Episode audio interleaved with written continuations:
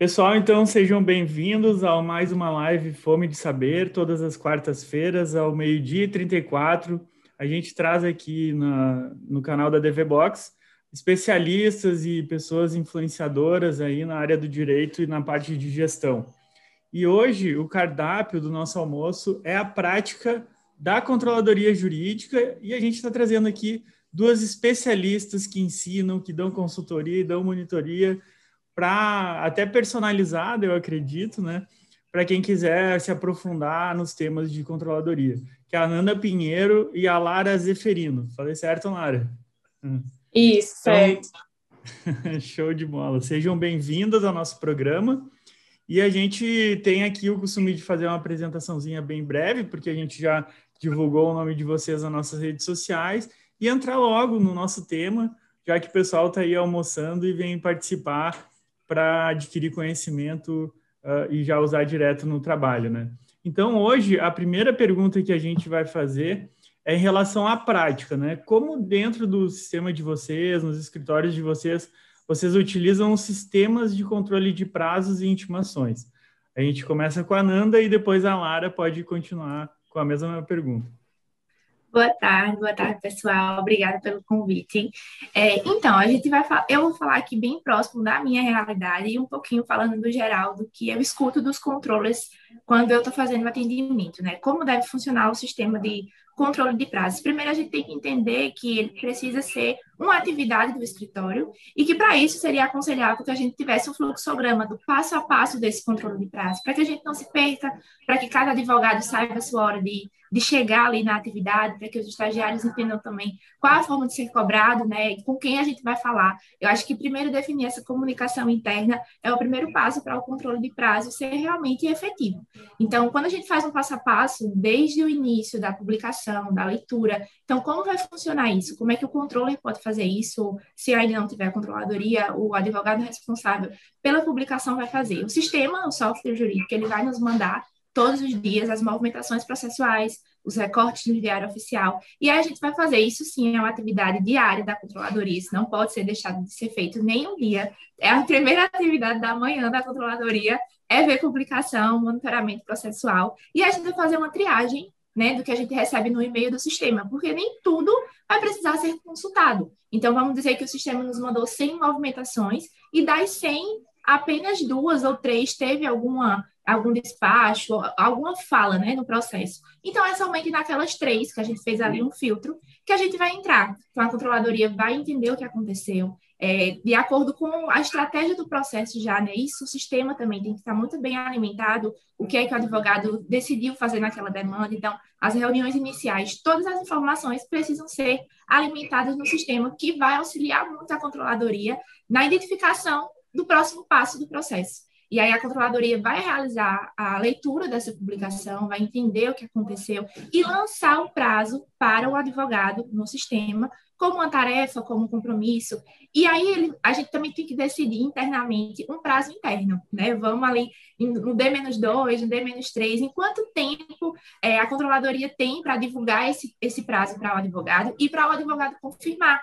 Porque possa ser que o entendimento da controladoria seja errado. Talvez eu entendi que seria uma apelação e não era. Talvez um recurso de revista e não era. Então, o advogado, que é o técnico, né, não tem como a controladoria saber de todas as matérias tratadas no escritório, porque aqui na, na Saulo Santos, por exemplo, a gente trabalha mais de 12 matérias de direito. Então, não tem como a Nanda saber de todos os procedimentos. Então, eu preciso confirmar com a equipe técnica se o que eu entendi realmente é a estratégia adotada da demanda. E o advogado vai me confirmar tudo isso, a comunicação vai se dar no, no sistema, né? tudo por tarefa, a gente sempre vai fazer essa confirmação. Então, lancei o prazo, o advogado identificou que realmente aquilo ali está certo, o prazo vai ser cumprido. E aí, outra rotina feita pela controladoria é o relatório de tarefas e prazos do dia ou da semana. Eu faço da semana. Então, toda segunda-feira, eu pego um relatório de atividade da semana e confirmo com o advogado. As audiências também, né? Então, tudo isso vai sair no relatório de compromissos, de prazos para entender se está tudo certo, se nessa semana isso realmente vai ser cumprido. E aí, isso também é uma coisa a ser definida nas controladorias, particularmente. Eu não faço protocolo, mas é uma atividade da controladoria fazer protocolo. Não sei se Lara faz, Mas eu não faço protocolo, porque eu ainda não consegui tirar isso da equipe técnica, eles ainda estão um pouco apegados com isso. Hum. Mas como eu não faço protocolo, eu acompanho esse protocolo. Então, se o protocolo foi realizado na semana, eu tenho que confirmar na tarefa se o advogado fez o protocolo, me mandar o comprovante, né? Até às vezes o cliente também pede que a gente mande para ele. Então, o controle de prazos ele é feito sempre, acho que o inicial, a base mais importante é a comunicação interna se as rotinas são obedecidas, se os advogados estão cientes do que precisa ser feito, ele funciona muito bem. Mas aí a gente vai adaptar a realidade de cada controladoria, de cada escritório, de acordo com o que o sistema oferece também, né? Os sistemas que, que nos oferecem tantos benefícios, isso vai ajudar muito na leitura de publicação, no recorte de audiência, né? Isso ajuda demais na, no dia a dia da controladoria e tira essas pequenas atividades do advogado. Então, o controle de prazo ele é feito bem assim, não é manualmente porque os robôs nos ajudam bastante, mas a gente precisa estar sempre de olho ali, conferindo se o que foi feito está certo, conferindo com o advogado, com o estagiário. A gente pode até delimitar ali na, na organização, né? Uma pessoa responsável por tratar essa comunicação. Então, quando o escritório já é muito grande, um gestor jurídico que já vai sempre estar em comunicação com a controladoria, para que a gente saiba quem direcionar. Por isso que eu, sempre que eu falo com, com gestores e com sócios, eu digo, vamos fazer um fluxograma e vamos fazer uma hierarquia. Com quem a gente vai falar, para que as informações não se percam no caminho, para que a gente fale com a pessoa certa para otimizar o tempo, né? Então, a gente funciona dessa forma aqui, mas é adaptável a, a todas as controladorias. Legal, legal, Nada. Pode compartilhar com nós o teu, a tua prática, então, Lara. Como é que é? Parecido ou não? Boa tarde, pessoal. Eu sou a Lara. É, muito obrigada pelo convite de estar aqui e poder compartilhar um pouquinho com vocês o conhecimento que nós temos, né, Ananda? Então, é, confirmando o que a Ananda já disse aqui, é, são três pontos muito importantes para a gente seguir em relação ao controle de prazos. Primeiro, pessoas, Segundo, processos internos. Em terceiro lugar, tecnologia. Porque, conforme a Ananda já disse, a gente precisa delimitar todos os fluxos de trabalho para a gente entender desde o início até a finalização como que aquilo ali vai acontecer dentro do escritório, desde a chegada da publicação e intimação até todos os procedimentos serem executados para finalizar o prazo, para a gente fazer o protocolo e está tudo ok. É, então, a gente precisa definir prazos internos, como que vai ser, se vai ser no D-1, se vai ser no D-2, que vai fazer a entrega para o protocolo, quem são os responsáveis, o que cada pessoa vai executar, quais são as funções de cada pessoa ali naquele procedimento, daquele fluxo. Então, a gente precisa analisar isso tudo.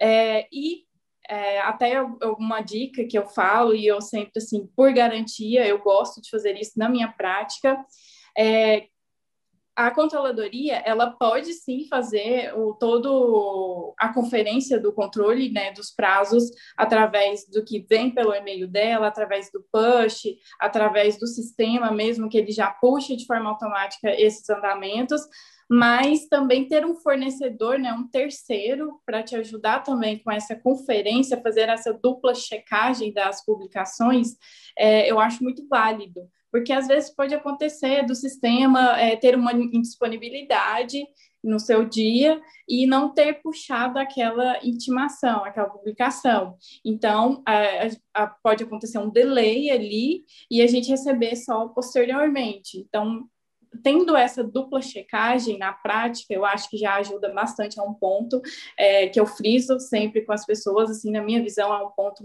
é, muito bom é, fazer essa dupla checagem. E é, em relação à, parte de tecnologia, é muito importante também a gente treinar a nossa equipe sempre. A gente sempre acha assim, nossa, mas de novo um treinamento. Sim, é necessário, porque, igual a Ananda já disse aqui, toda a nossa comunicação, é, principalmente a comunicação interna, pra, para que não haja nenhuma dúvida e que fique tudo registrado, até por dentro do sistema, se a gente precisar retornar naquele prazo ali, saber o histórico, ver o que, que aconteceu, por que, que aquele advogado ele decidiu recusar aquele prazo, não fazer aquele prazo da, que a controladoria lançou para ele no sistema, a gente vai ter uma justificativa. Então, é muito importante as pessoas é, serem treinadas, capacitadas para entenderem muito bem a ferramenta que elas utilizam, o sistema que elas utilizam, para a gente conseguir ter uma comunicação eficiente dentro do escritório. Então, é, essa é uma parte também muito importante para a prática. É, outra questão também que eu me lembrei aqui agora é em relação. É, deixa eu só retornar o meu pensamento aqui. Uhum. É, do controle, às vezes, ser um controle duplo. É, assim, que até isso, claro, cada controladoria faz de uma forma, assim, não tem um, um jeito específico, mas eu sempre é, falo para as pessoas, para que ter um controle duplo se você já tem um sistema que já tem todas as funcionalidades, então não tem necessidade de você ter um controle duplo do sistema e de uma planilha. Se você já tem o sistema, utilize o sistema, ele 100%, faça todo o controle por lá. Igual a Ananda disse, toda segunda-feira, pelo menos na sua rotina, coloca um dia para você já chegar, é, visualizar aquela agenda de uma forma sistêmica, ver o que vai acontecer ali na semana, porque o controle, ele lança os prazos, faz o agendamento dos prazos lá no sistema, mas é igual eu estava discutindo essa semana. O controle ele faz uma sugestão, uma análise objetiva daqueles prazos. Quem vai fazer a análise técnica em si, aprofundada daquele prazo e realmente vai ver se é aquilo ali que ele precisa cumprir, executar no processo, é o advogado responsável do processo. Então, é, é muito importante que a controladoria e a equipe técnica tenha, uh, tenham essa comunicação, porque, ah, já, próxima semana eu já sei que tem uma audiência, então, dentro do fluxo ali, eu já visualizei que eu preciso, é, uma semana antes, entrar em contato com o cliente, com as testemunhas, é, ver se tem alguma coisa, alguma outra tarefa específica que eu tenho que fazer naquela semana, então, já tem como eu visualizar e conversar com o advogado, falar, olha, é, tem isso e isso para essa semana, já está tudo ok, está tudo certo aqui, então tem como você fazer um controle uma gestão interna melhor. Então, a, a, as minhas pontuações principais em relação ao controle de prazos é em relação a isso. E até, assim, de boas práticas mesmo, é, a gente tem que ter um cuidado muito grande com a intimação eletrônica, porque é, tem sistemas que não publicam no diário eletrônico. Então, é, a gente precisa realmente separar na nossa rotina, principalmente se o seu sistema ele não puxa já aquela intimação eletrônica, né? Você separar um dia na sua rotina, pelo menos, e de acordo, lógico, com o seu volume que você possui, para você entrar, fazer uma conferência nos sistemas eletrônicos dos tribunais, ver se realmente teve uma publicação ali, como é que está, fazer a, conferência através do token, né, do, do certificado do advogado. E isso daí é muito importante, porque é, até recentemente o STJ decidiu em relação a isso, né, que ficava sempre aquela dúvida de qual prazo nós iríamos considerar se era o prazo que vinha da publicação do diário ou se era o prazo que vem através da, do expediente eletrônico ali no sistema do tribunal. E eles decidiram que o prazo é o do expediente do sistema eletrônico. Então, é muito importante, é algo na prática, né, de controle, que você precisa ter um controle fiel ali, muito responsável para não ocorrer nenhuma dúvida e também para não ocorrer de perder né, algum prazo, para você ter uma segurança. Então, as minhas pontuações em relação a isso eram essas. essas. Em relação Eu queria reiterar questões... dois pontos. Posso? Tá, isso, só para fechar a fala da Lara, isso em relação a EPROC, PJE e Projude, né? E, é, então, depende... É, basicamente, mas assim, vai ocorre uma diferença de estados, né? Porque uhum. tem estados, por exemplo, que no Projude a gente recebe a publicação via diário, e é pelo uhum. diário que vai ocorrer aquela contagem ali mas tem estados que não. Então, depende, né? Tem que até é, fazer um estudo, o controller precisa até entender do, como que funcionam os sistemas eletrônicos e como que é a, essa forma de publicação e da intimação para não ocorrer nenhum erro. Show de bola, Nanda. Uh, já pegando aqui o gancho e te pedir para te complementar também a tua fala, depois a Lara pode uhum. voltar nisso, que é em relação a essa pergunta também, sobre as custas. Tu disse que tu protocola é que tu não protocola, porque os advogados são apegados, mas tem que providenciar as custas enquanto é feita a petição. Quem é que faz a, quem é que providencia esse pagamento, emissão de guia, quem é que junta no processo? Completa aí para nós essa. Ainda os advogados. Os advogados fazem a emissão da custa e manda para a controladoria enviar para o cliente. Então, a gente faz essa cobrança, assim como a gente cobra documentação. A gente envia a documentação, cobra a documentação. Assim também funciona com é, a guia de custo. Então, a gente envia para o cliente, cobra a, o pagamento, cobra o comprovante e digitaliza sempre que chega, né? A gente obedece a rotina de acolhimento da documentação, digitaliza a documentação e entrega para eles fazerem o protocolo juntamente com toda a documentação e provas que entenderem ser pertinente. Então, eu acompanho isso no momento da comunicação entre a equipe técnica e clientes. E aí eu queria reiterar o que a Lara falou sobre confiar no seu sistema. Né? Eu já vi pessoas que pagam três sistemas diferentes porque não confiam no sistema. Se você está investindo no sistema, confie no que você está usando. Não precisa usar 50 milhões de planilhas, três sistemas ao mesmo tempo. Primeiro, o retrabalho que isso causa. Né? Segundo, se você selecionou aquela marca de sistema, confie nela. Não tem motivo de você comprar ou gastar com três sistemas. Invista em uma que você confia, que você realmente entendeu qual é o passo a passo do, do controle de prazos, que você sabe mexer, né? Isso precisa ser muito bem reiterado. Saiba mexer no seu sistema, porque às vezes, por preguiça de não entender qual o método do sistema, compra outro. E aí vai adquirindo vários sistemas e acaba que pode ser que o prazo se perca por causa disso. É tanto sistema que você não concentra suas energias e sua organização em um só. Então, confie no seu sistema. E quando eu falo aqui muito de prazos, eu quero reiterar que isso é importante também para o consultivo. Minha demanda aqui em Caruaru, a gente faz muito imobiliário consultivo.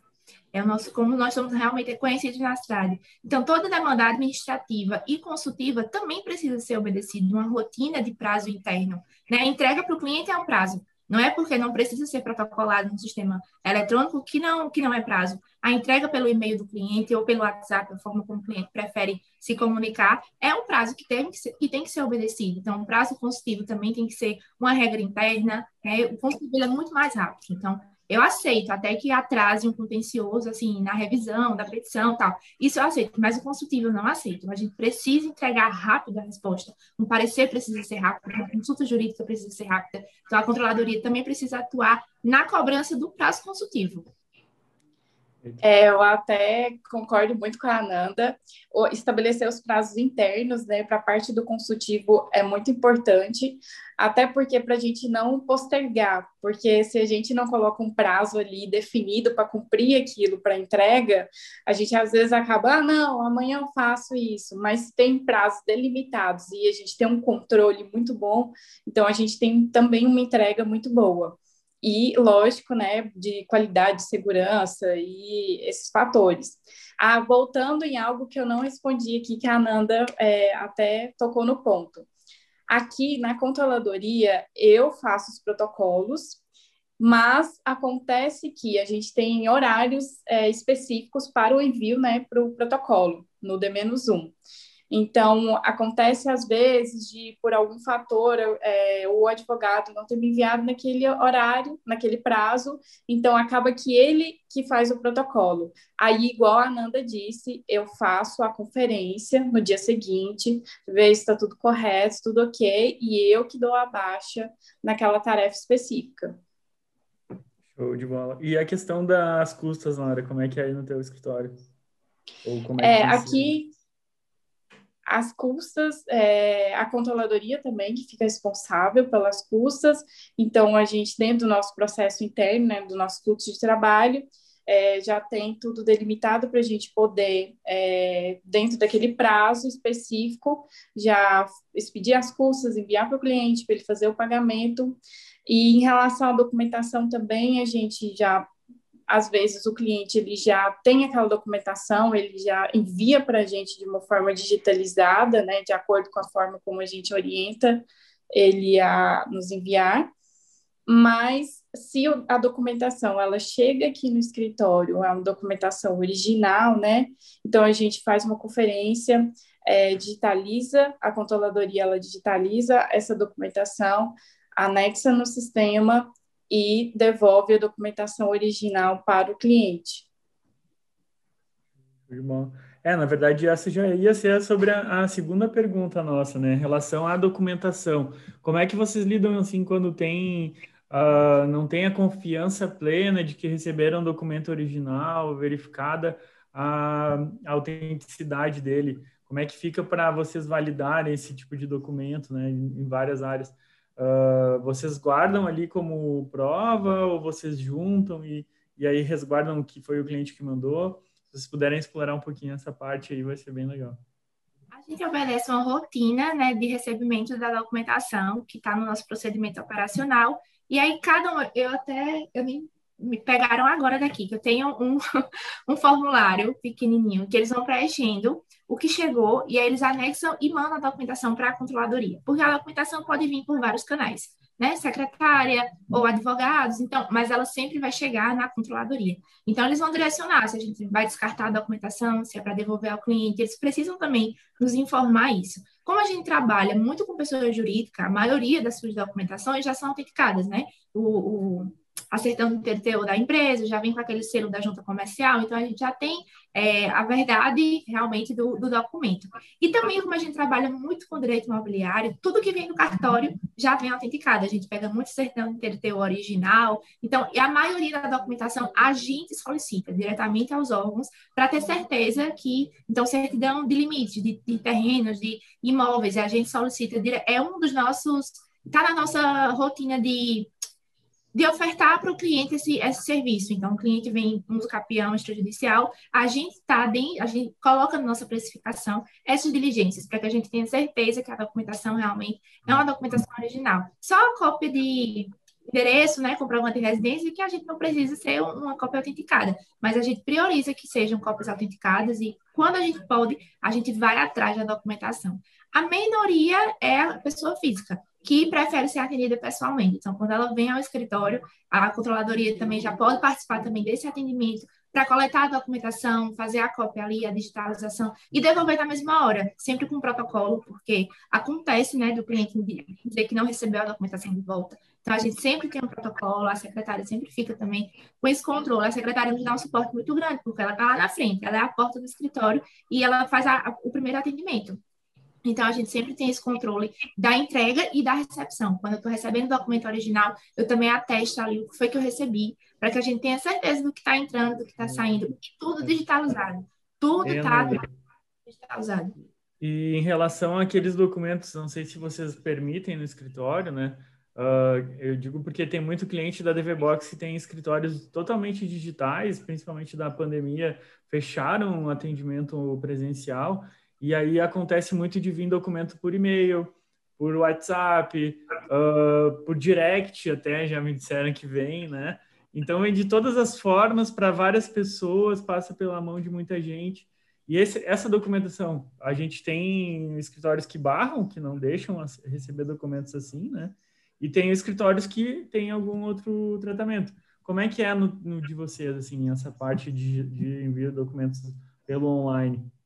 Eu não barro, até prefiro, porque é mais rápido, né? Agora, inclusive, as prefeituras fechadas, os órgãos fechados, eles até fizeram um sistema aqui em Caruaru que aceitam tudo também digitalizado. Então, sempre que eu mando procuração, eu digo, pode me mandar digitalizado, não precisa trazer para o escritório. Assim também com a documentação pessoal, a documentação do processo. Primeiro, eu acredito no cliente, é, porque realmente é a confiança ali, advogado-cliente, então a gente vai juntar na demanda, atestando que a, a veracidade da documentação, e também alguns clientes, são poucos, mas já tem essa tecnologia, já sabem assinar digitalmente, né, com seu certificado digital, ali no PDF, então isso já nos ajuda bastante. Não é ainda a maioria aqui, porque não é uma característica da nossa cidade, aqui em Pernambuco, ter, é, os empresários ser tão tecnológicos, porque eles ainda são de uma geração passada, mas aí a gente trabalha na confiança, sempre que pode também, a gente manda o nosso portador ir lá buscar, né, quando eles não mandam digitalizado, para a gente tentar ao máximo estar presente nessa, nesse trânsito de documentação.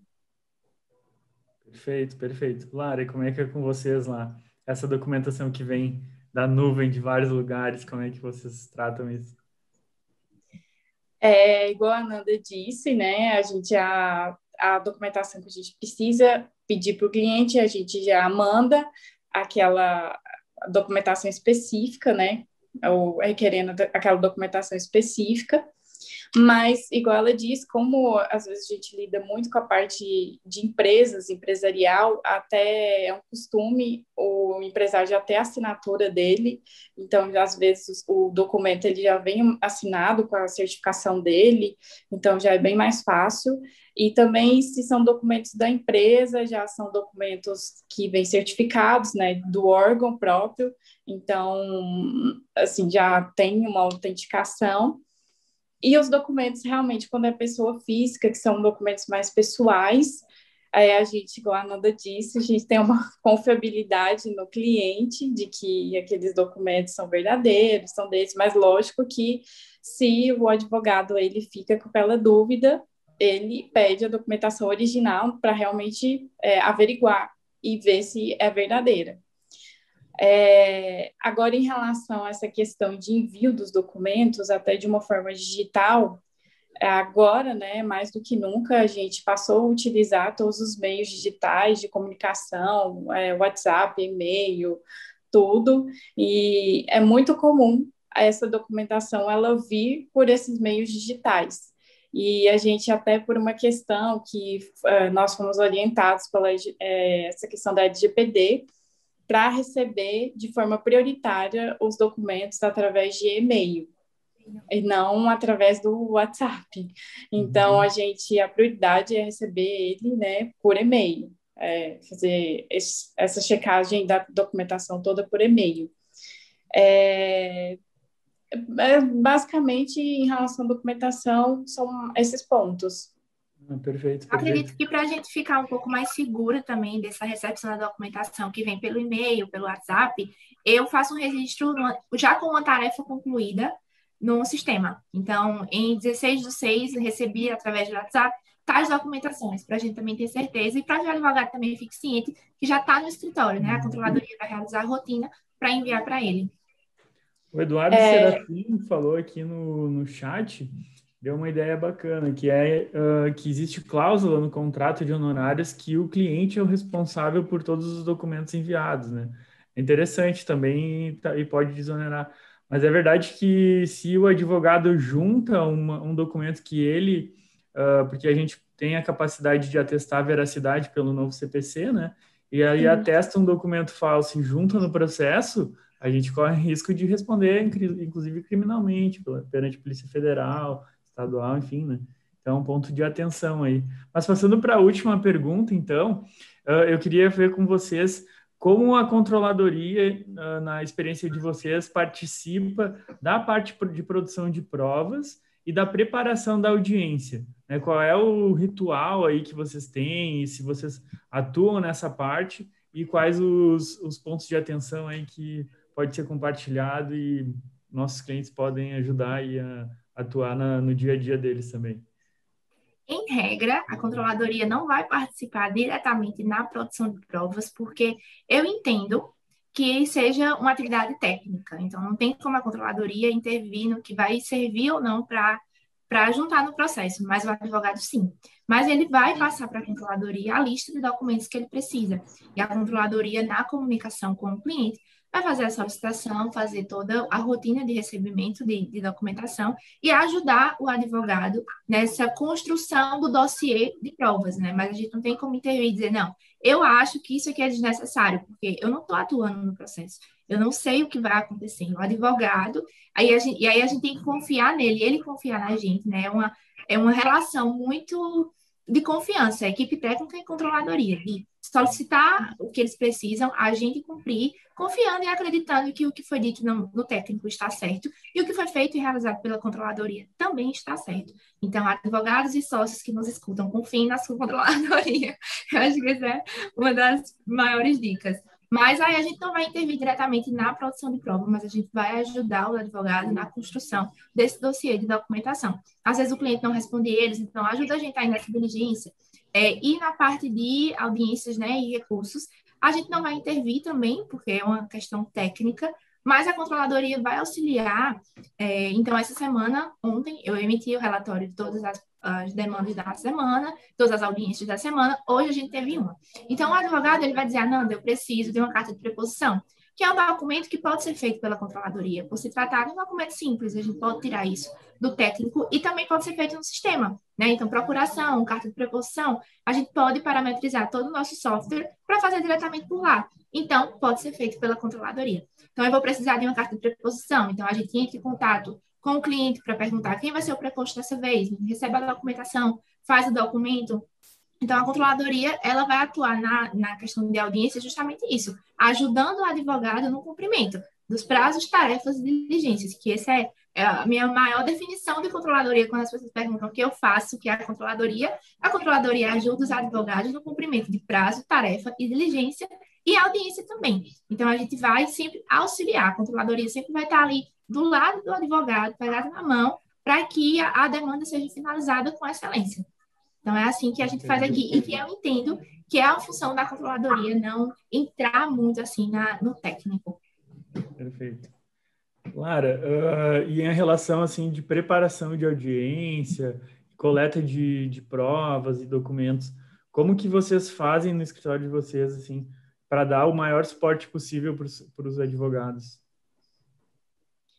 É, então, eu concordo com a Ananda, essa parte de análise técnica mesmo, mais aprofundada em relação às provas que vão produzir no processo e a uhum. forma como produzir, isso não é uma análise da controladoria, isso é uma análise do advogado responsável, mas lógico que a controladoria ela faz todo o suporte, né? É, como a Ananda disse, a gente anda de mãos dadas com a equipe técnica.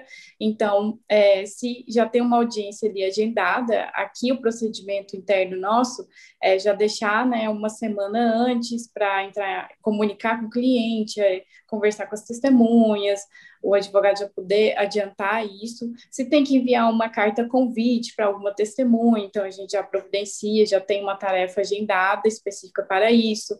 Se tem que recolher os honorários do conciliador, então já tem a tarefa no prazo específico que a gente coloca. Então a controladoria ela faz essa parte mais é, das tarefas mais administrativas, né, que é, dão suporte para a audiência acontecer.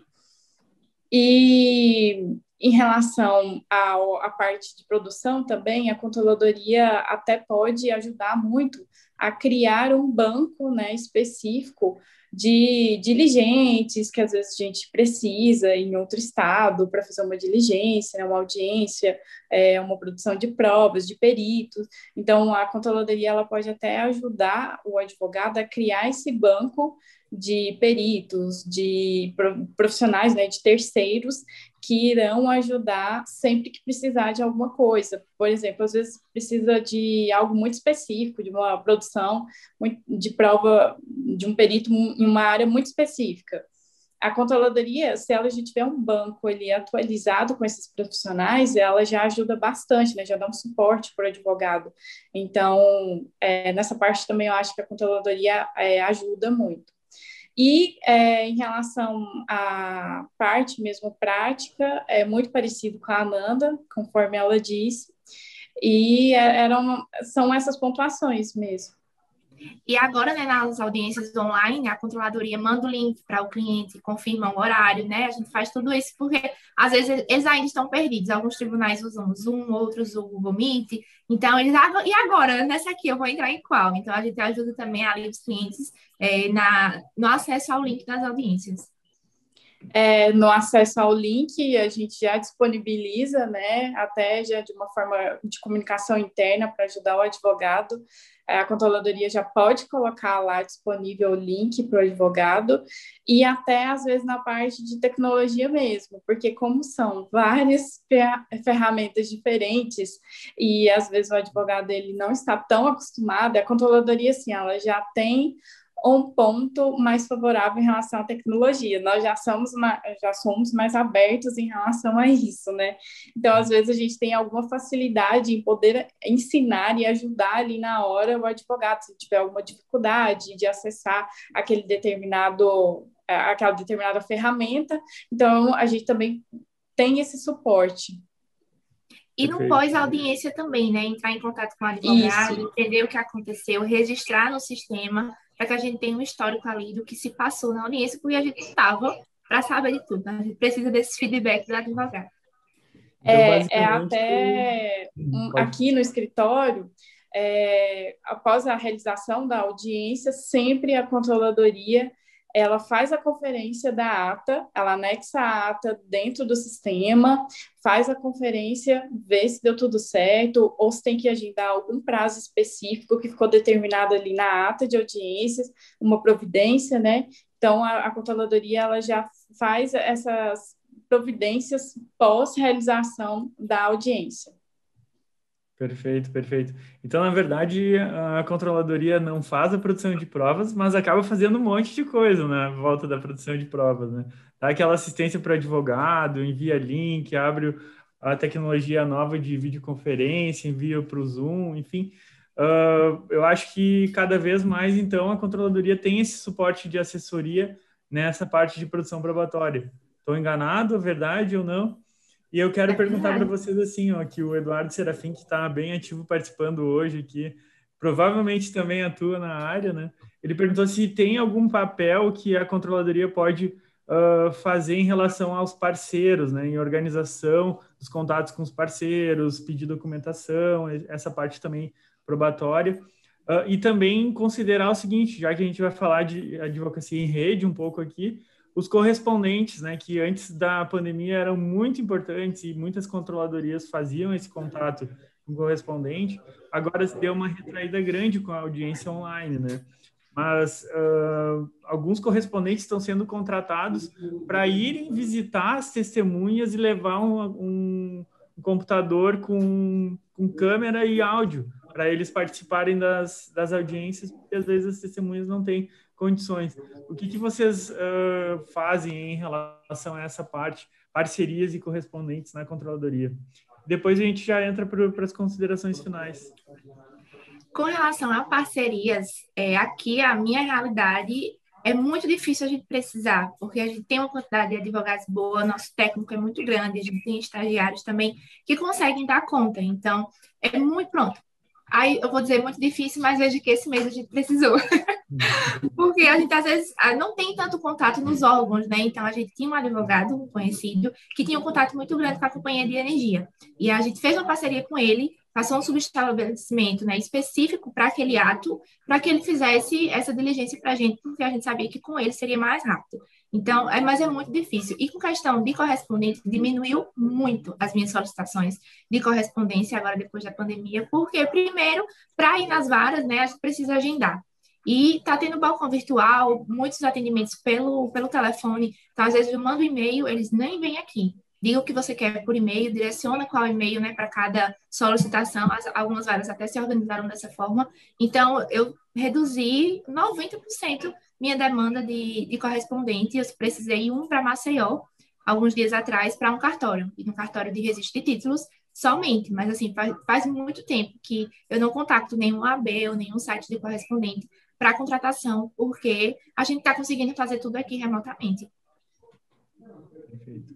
Lara, e contigo? É, é, realmente, depois que veio a pandemia, facilitou bastante a comunicação é, através de uma forma virtual. Então, de correspondentes mesmo, para não falar que eu não utilizei nenhum, é, recentemente a gente teve, porque o processo é físico ainda, em outro estado, em outra comarca, então eu precisei da ajuda do dirigente para poder ir lá e é, verificar o processo, retirar as cópias e poder enviar. Mas é, em relação a correspondentes mesmo, a gente quase não utiliza nenhum serviço. Mas em relação a parceiros, o escritório tem alguns parceiros que ele trabalha até em outros estados. E aí, essa questão de como o parceiro vai trabalhar é até é, recentemente a gente teve uma nova parceria, então o escritório ele insere o parceiro assim na como o escritório trabalha, né, como que é o procedimento interno da, nosso. Então, eu até fiz uma reunião com o parceiro, é, treinei, né, de uma forma assim, é, como que a gente faz desde os processos de chegada de publicação, intimação, como que ele vai participar ali, como que ele se insere naquele processo todo para ele poder acompanhar o escritório. Mas a, é, o parceiro, na maioria das vezes, ele que faz todos os procedimentos, então, se ele tiver que é, conversar com alguma testemunha, ele conversa, se ele tiver que é, fazer algum proced outro procedimento, ele que faz, elabora a peça, mas lógico que com é, toda a comunicação aqui com o escritório e toda a conferência, é, o escritório realiza. Então, essa parte da, da parceria fica é, bem direcionada com, às vezes, com o parceiro mesmo, né? As atividades que ele vai executar. E o escritório faz mais é um acompanhamento. Perfeito, perfeito. Então, para a gente encerrando, então, eu queria pedir que vocês entrassem nas considerações finais e colocassem para nós aqui alguma dica, porque a gente tem muitos clientes da DVBox que estão começando com a advocacia digital a ter processos em outros estados e ganhar o Brasil aí, porque a internet, quando a gente faz marketing digital, acaba caindo clientes de vários lugares, né? E o que, que vocês dariam de dica para quem está ampliando o escritório para outros estados? Quais são os pontos de atenção, né? E o, o que, que o advogado do escritório pode uh, cuidar e deve cuidar nessa fase de transição? E aí depois a gente encerra. Certo, meninas? Certo, doutoras? Certo.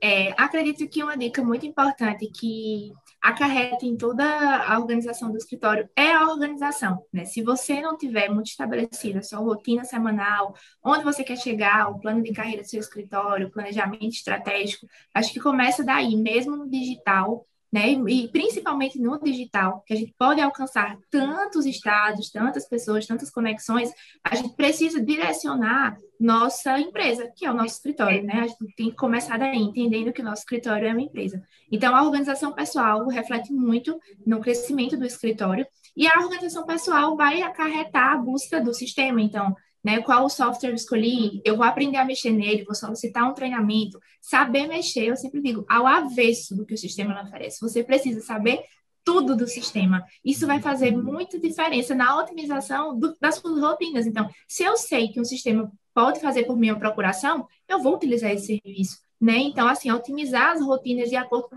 o que a tecnologia lhe oferece. Então, a organização, né, e direcionado com o que você, o que seu escritório pretende, é, já faz muita diferença, principalmente no digital, que a gente principalmente trabalha no home office, né? A maioria dos, dos escritórios digitais voltaram para o home office, então muito se mistura a vida pessoal e a vida profissional. Então a organização ela vai fazer toda a diferença nesse direcionamento do escritório digital. Mara? É, eu concordo com a Ananda, é, principalmente em relação à organização ainda mais no, na parte digital, porque é, a demanda ela fica cada vez maior e dispersa.